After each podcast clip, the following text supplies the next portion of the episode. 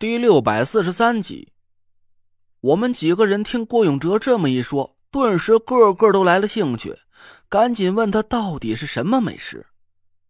郭永哲神秘的笑了笑，从背包里取出了折叠工兵铲，带着我们走到地下河旁，在松软的河床上挖了几下，地上出现了一个差不多一米见方的坑。郭永哲一挥工兵铲，插在河沿上，河水冲开了河沿。缓缓的流淌进坑里，没多一会儿就形成了一个低洼的水坑。我奇怪的看着郭永哲，不是郭子，这几个意思啊？你说的美食就是让我们吃水泡沙子？去你的！真没见识，没钓过鱼还没见过钓鱼的呀！郭永哲没好气的白了我一眼，拿过压缩饼干掰了一小块，用指尖捏碎了，撒在了水坑里。哥们早就瞧过了，这河里有鱼。你们不是吃压缩饼干吃腻了吗？咱就弄点鱼来吃，打打牙去。鱼，好啊，好啊！我们几个人顿时就兴奋了起来。我打着手电筒，紧盯着水坑，口水哗哗的流了一嘴。这人呐，就是这么犯贱。中州城里的食材应有尽有。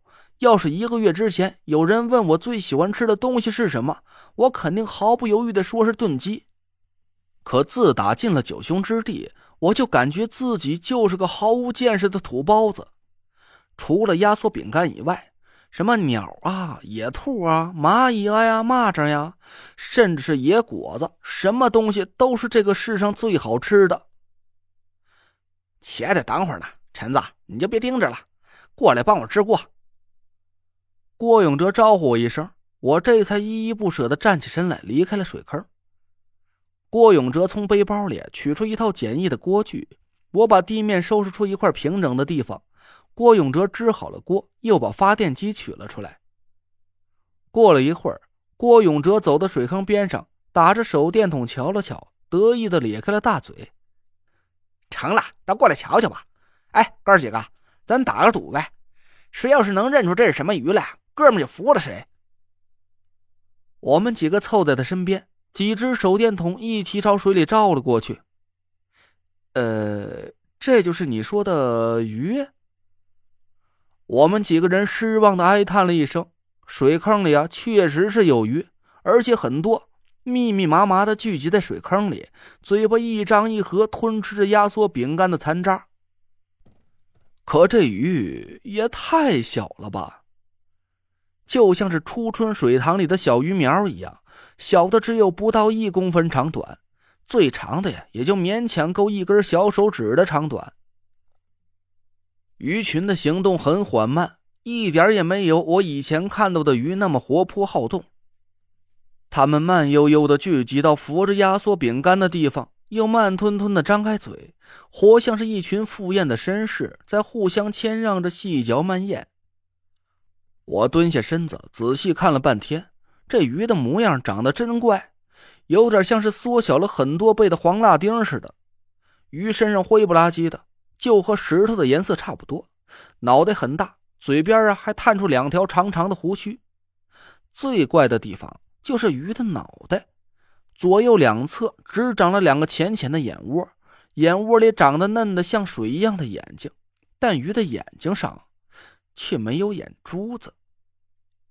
我看的心里有点发毛，真不知道这群怪鱼到底能不能吃。不不认识，哎，郭子，这叫什么鱼啊？这这么丑的鱼，我还是第一次见到。郭永哲露出一脸坏笑，朝鱼群努了努嘴。哎，陈子，我给你猜个谜语吧。要是拿这鱼打一条成语，你说哪个词儿最贴切？我挠着脑袋想了一下。有眼无珠，哎，对喽。其实啊，这鱼也是这么想你的。郭永哲哈哈大笑起来，大家都乐得直不起腰来。我笑着踹了他一脚。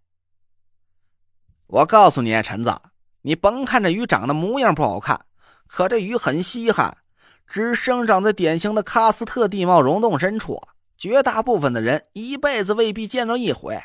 得了。也不跟你们逗闷子了，记住了，这鱼的名字叫盲鱼。哦，盲鱼，嗯，确实是很形象。哎，郭子，这鱼好吃吗？立马你们就知道喽。郭永哲卖弄了一通学问，端起锅来，从水坑里舀了半盆水，带着水把锅支在锅架上，按开了发电机的按钮。我赶紧伸手拦住郭永哲。哎，等等，这水干净吗？可别吃出什么毛病来。我还是先检查一下吧。没事不信检查一下看看。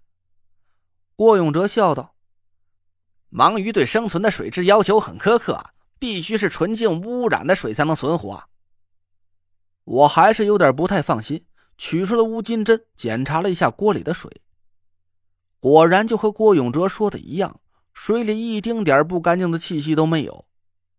我们都放下了心，几个人围着锅看着慢慢沸腾起来的水，眼珠子都要冒出绿光了。